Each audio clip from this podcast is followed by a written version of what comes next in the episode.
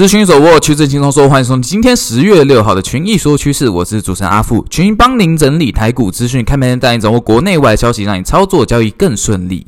来关心美股概况，昨日美股四大指数全面收黑，但都是小跌作收，恐惧贪婪指数回升至二十四，为极度恐惧评价上缘。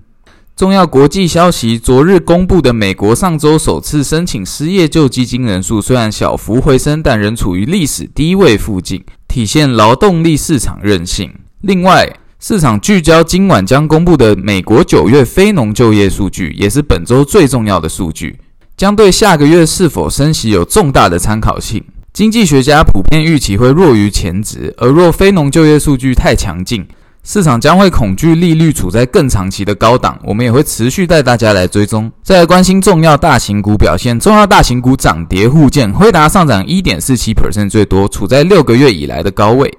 ，MD 则是拉回下跌一点一一 percent，其余大型股涨跌幅度不大，而台积电 ADR 上涨了零点四二 percent。再来关心台股概况，加权指数昨日受美股激励反弹。开高走高，盘中一路震荡爬升，中场上涨一百八十点，收在一六四五三点，月线之下的位置。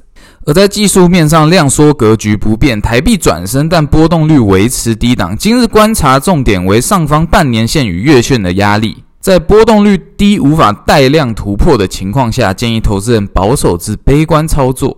好，那今天的群益说趋势就到这边。想要索取我们平面战报，或是有任何的问题，欢迎加入我们的官方 line at at u 八八八八。好，群益说趋势，我们下次见。